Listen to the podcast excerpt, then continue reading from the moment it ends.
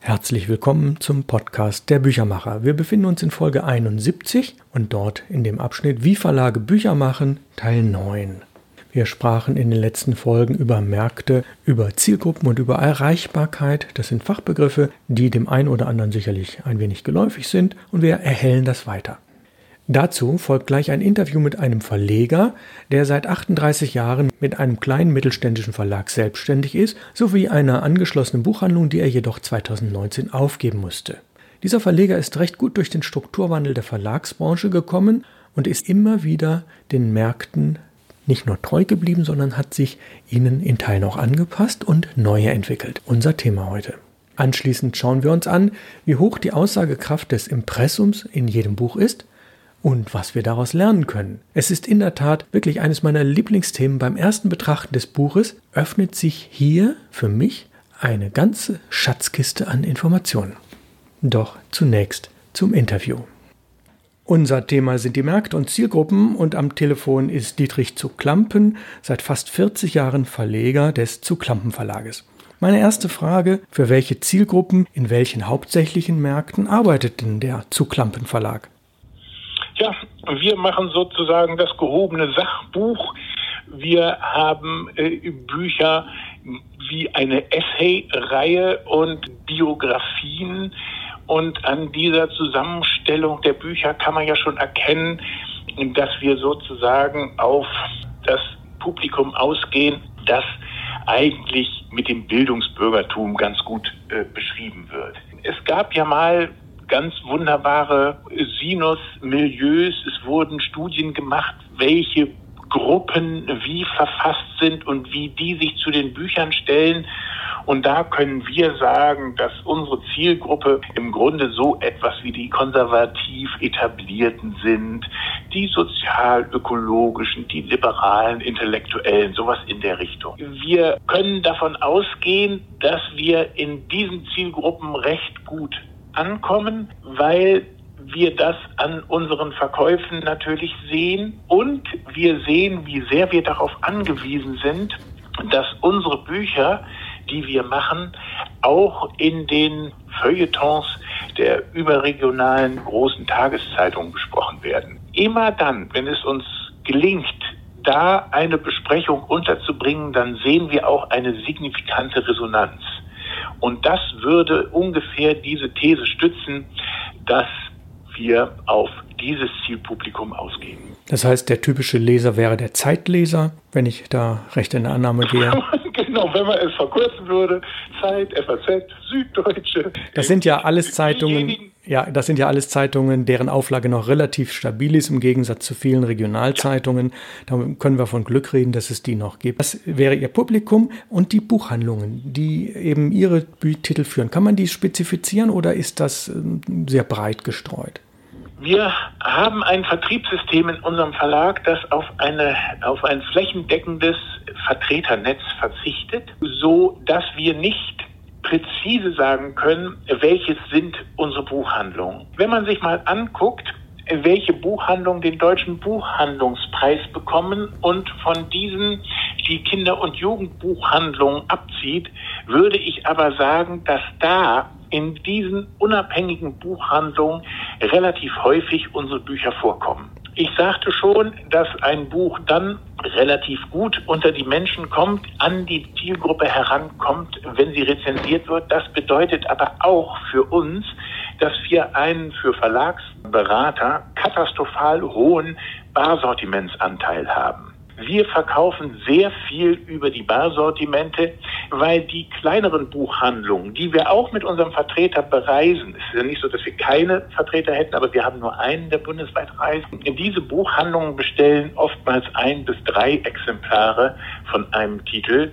Und da könnte man natürlich auch zu dem Schluss kommen, dass man das gleich übers Barsortiment ziehen kann. Und die Buchhandlungen die uns so vor Augen schweben, sind jedenfalls nicht die großen Filialisten, sondern eher der geistvolle, unabhängige Sortimentsbuchhandlung in den Städten und orten. Wenn wir jetzt mal von den Medien absehen, die eben die gedruckten Medien sind, dann haben wir sicherlich noch den einen oder anderen Radiosender. Wie erreichen Sie die Zielgruppen ja. denn über sowas wie Newsletter oder Blogs? Ist das bei Ihnen ein Prinzip und wenn ja, ist das auch ansatzweise erfolgreich?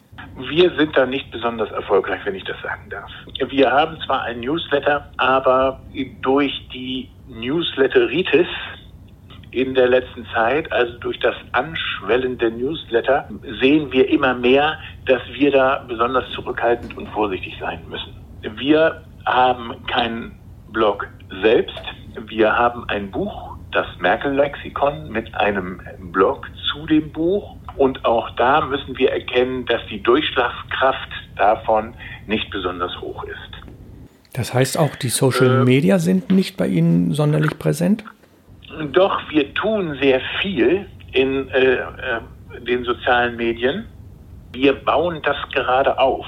Weil wir Leute haben, die dafür ein Sensorium haben, beginnen wir, na, beginnen ist jetzt ein bisschen übertrieben, das machen wir jetzt schon ein, zwei Jahre, aber äh, eben nicht seit Jahrzehnten sozusagen. Wir gehören da nicht zu den Ersten. Wir versuchen das weiter auszubauen und aufzubauen, dass wir auf den Social-Media-Kanälen etwas mehr Durchschlagskraft erringen.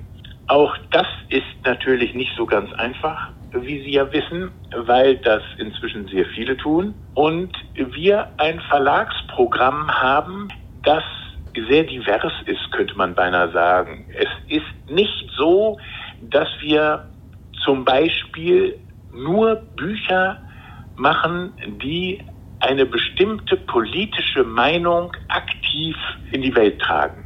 Wir haben Bücher gemacht und machen die weiter, die sich, dem Geist der kritischen Theorie der Frankfurter Schule verdanken. Und die hatten auch ein sehr weites Herz. Da ging das von der Musik über Soziologie und Psychoanalyse bis, bis in äh, Kunsttheorie hinein. Und so etwas machen wir auch. Und das bedeutet, dass wir keine besonders griffige auf Schlagworten zu reduzierende Geschichte erzählen können. Und das erweist sich bei sozialen Medien als hinderlich. Ah ja. Sind denn die Autoren mit Lesungen einigermaßen präsent und dass sie bei den eigenen Veranstaltungen die sehr auf die Titel hinweisen oder ist das nicht großartig messbar bei Ihnen? Doch, das ist bei uns sehr wohl messbar. Mhm. Es gibt Autorinnen und Autoren, die außerordentlich aktiv sind und groteskerweise sind gerade diejenigen, die besonders lesungsaktiv sind, auch in den sozialen Medien gut vertreten. Und wenn die Autorinnen und Autoren in den sozialen Medien gut vertreten sind und dazu noch Lesungen machen, dann können wir richtig sehen, dass die als eine eigene Werbeagentur für ihre Bücher auftreten. Das Prinzip der sozialen Medien ist, ist, ja die Empfehlung, das Empfehlungsmanagement. Und wenn die aktiv sind dort, können sie selbst empfohlen werden und umgekehrt. So machen wir das ja auch mit unserem Podcast. Ich empfehle natürlich auf ihre Website zu schauen, www.zuklampen.de. Und Sie wiederum empfehlen dann unseren Podcast der Büchermacher. Ich glaube, das ist eine Win-Win-Situation. Und wir erreichen hoffentlich dann diejenigen, die noch lesen. Letzte kleine Abschlussfrage. Ist Ihr E-Book-Umsatz jetzt vom Umsatz her gesehen unter 10% oder über 10%? Unter 10%. Das ist bei den allermeisten so. Da sind sie in sehr guter Gesellschaft. Wir haben jetzt ungefähr 15 Jahre E-Books und bis auf ganz, ganz wenige Ausnahmen übersteigt irgendjemand dann auch mal die Schwelle mit den 10% Aber die allermeisten machen es, weil sie es machen müssen oder haben es wieder aufgegeben, weil sie feststellen, die Nachfrage nach E-Books ist leider sehr gering. Das heißt, das Bildungsbürgertum liest auf Papier bis auf die Vielreisenden. Gut, die Reisenden, genau. die haben kaum eine Alternative, wenn sie nicht 20 Bücher in den Koffer packen wollen. Die nehmen dann Lesegerät mit, aber das Papier und die Haptik und die Optik sind doch noch was Wichtiges. Das wird sich sicherlich langsam ändern, aber deutlich langsamer als immer prognostiziert.